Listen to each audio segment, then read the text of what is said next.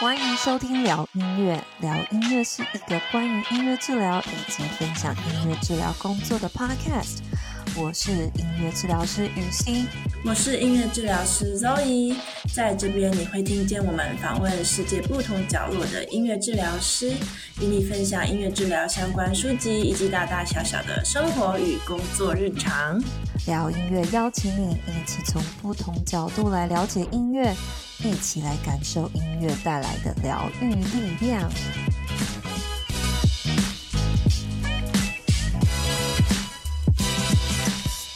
Hello，大家好，欢迎回到聊音乐，我是雨欣。你知道吗？音乐治疗的一开始，其实就是服务着一群从战场上刚回来的士兵们。这群士兵呢，他们其实就是有着我们现在常说到的这个 PTSD 创伤后压力症候群。而有一群音乐家们就来到医院，为他们开始演奏音乐。那后来呢，也就是医护人员们发现，哎，这群接受音乐介入的士兵们。他们的心理健康恢复的特别的有效率，而逐渐的。音乐治疗专业就慢慢从这边开始发展，所以呢，音乐治疗跟创伤工作其实已经非常非常久了。所以今天呢，这一集就想要跟大家聊聊音乐治疗在创伤上面的工作。内容会分成三个部分，第一部分呢，就跟大家聊聊，哎，创伤是什么？什么是造成创伤的呢？在临床上，我们如何去辨别心理上的创伤？那第二部分就要来聊聊音乐治疗跟创伤的工作啦。这个创伤上面这个疗愈的机制是怎么样的呢？而音乐治疗是又怎么样去做疗愈跟进行介入的？那最后一个部分呢，就想要跟大家分享一下实际上的操作啦。我就会透过一些文献呢，去找出现在音乐治疗实际上的一些工作，可能是在受到一些很大的灾难、天灾啊、灾害之后的幸存者，然后以及遭受过家暴、家暴幸存者的工作。好，那如果大家准备好的话，我们就马上开始今天的内容喽。首先呢，要跟大家聊聊心理创伤的这个定义。创伤呢，其实就是指一个人对痛苦的经历。所做出的情感反应，创伤的事件常常是突然且不可预测的，而这样子的一个事件会涉及到对生命的严重威胁，比如说身体的伤害啊，或者是死亡。那这样子的一个事件，这样子的一个感受是超出一个人的承受范围。而最重要的，其实就是这样子的一个事件发生，破坏一个人对在这个世界上的安全感，然后创造出一种灾难的感觉，随时随地可能都会有危险。比如说，这个童年失去了重要的父母亲，然后目睹车祸，还有受到身体暴力、性侵，在这样子战场上面的这种作战的经验等等，都是常见的创伤事件。而在这边很重要要跟大家理清的一件事是，虽然我们提到很多造成创伤的事件，可是呢，创伤并不等于这些事件，而是当事人一直一直的活在这样子的经历里面。所以我这边想要引用 Dr. Gabbard，他说：“Trauma is not what happened to a person, but the wound that is sustained as a result。”所以也就是说，这个事件虽然发生了，可是这个心理上面的伤一直一直没有复原。这个人啊、从创伤的当下发生的那天那一刻开始，他不停的在经历这样子的，可能是恐惧、害怕。紧张，好像危害到他生存的这种感受，而这样子就是造成了一个这个创伤的循环，慢性的压力。好，那接下来就要跟大家聊聊心理创伤带来的一些症状。其实创伤和这些压力事件对一个人的影响是非常全面的，呃，包括身与心。除了一个人的情绪被会被影响之外，还有他的认知，而进一步造成他的行为啊、记忆力啊等等都会有影响。好，那接下来要跟大家分享几个常见的症状。首先呢，就是解离。解离呢，就像是一个人跟自己的情绪还有记忆分离了。有些创伤幸存者可能会失去相关的记忆，或者是有些好像不太属于自己的情绪，又或者是他会好像是在旁边看着自己，自己跟自己的这个感受啊，还有很多情绪是分开的，所以解离会带来的实际的经验就会像是呃失忆啊，或者是好像从第三者的角度在看着自己，又或者是自己好像身份转变了，呃，你自己好像是被其他人给控制，这些状态呢，很可能都涉及解离。下一个要跟大家介绍的症状就是闪回，闪回就是快闪回忆的意思。快闪回忆也就是创伤幸存者，他又重新的去经历创伤事件的这个当下，当事人的脑海呢，不断的闪现跟事件有相关的这个画面呐、声音呐、还有记忆等等。而当有闪回发生的时候，可能是在前一刻发生的这个触发点，也就是 trigger。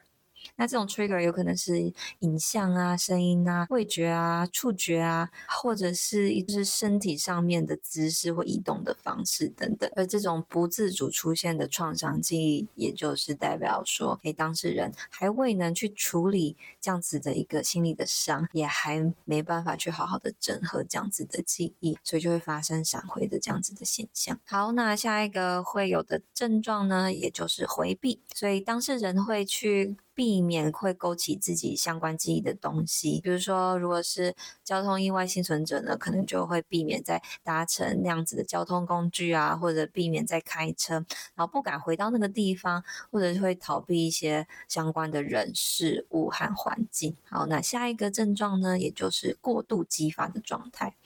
呃，过度激发状态代表说，一遇到一点点少许的刺激或触发，马上就会有。情绪的爆发可能是暴怒啊，或者是超级低潮啊，或者是超级悲痛、超级激动的，仿佛又在经历那个痛苦的事件。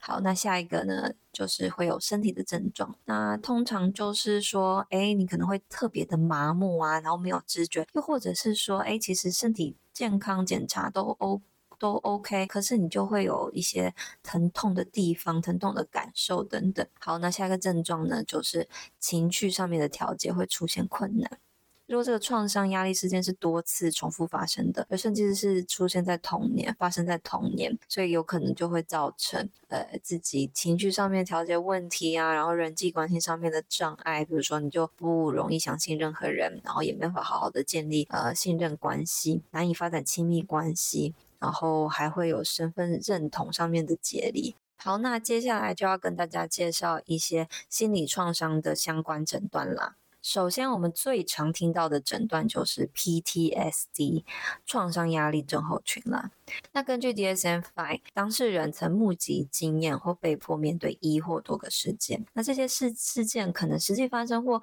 未发生，可是当事人感觉到威胁到死亡或者是身体伤害等。那这样子的一个创伤事件会再度的被体验，然后反复的会有这个经历这个强烈的心理痛苦啊，也会有一些生理反应。好，那他这样子的这些等等这些症状啊障碍呢，呃，发生就持续超过一个月。而如果这些症状是在事件发生的六个月以上才出现呢？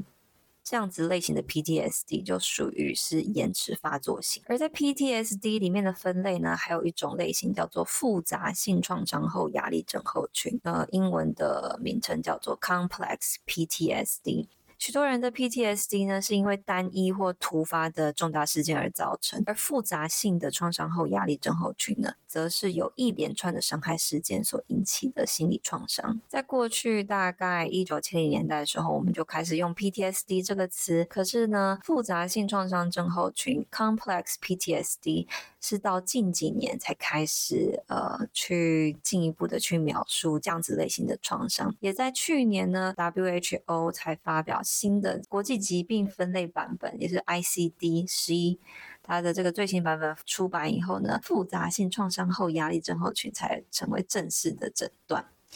我觉得这样子的一个诊断其实真的是非常的重要，因为这样子的一个角度，让我们再去嗯更积极的了解创伤。创伤不是只有一件事情而已，而是。怎么样的一种对待，就是会造成创伤。那这边我就想要举几个例子，比如说照顾者的这种长期的忽视、漠视，哈，或者是说长期的这种学校的霸凌啊、虐待，然后甚至呃在住在战区的这些人民啊，然后被俘虏的战俘啊等等，他们在这样子的一个压力、这样子环境之下所带来的心理创伤的症状又是怎么样？就文章提到，其实之前呢，复杂性创伤症候群的这些症状常常会跟人格疾患给搞混，没办法去好好的了解真正的病理原因的话，其实也非常难去进行治疗。复杂性创伤压力症候群的诊断是需要临床上的医师啊、治疗师好好的去抽丝剥茧分析。那其实还有其他跟创伤相关的诊断，比如说急性压力症啊、呃人格型障碍啊、解离症啊、身心症等等。好，那在第一阶段跟大家聊到关于心理创伤的定义、症状，还有一些成因。呃，我觉得其实最重要的。真的是去对创伤有一个好的认识。创伤并不是代表是一个事件，或者是呃多个这样子的事件，而是这个当事人呢会一直一直经历痛苦的状态。所以其实这样子的状态就是代表是一个精神上面的伤 （psychic wound）。那这个 wound 呢就会在不同的地方展现，可能在你的身体上啊，你你身体上面的症状，也会有情绪上面的症状，然后你也会有记忆力上面的症状等等，在不同的。地方，你可都可以看见这些创伤的影子，这些不同的症状也就影响到了你整个身与心，在你的未来造成了不小的威胁，这样子。所以，其实精神上面的创伤虽然表面上不是非常的明显，可是呢，它整体却带给一个人健康有非常大的威胁。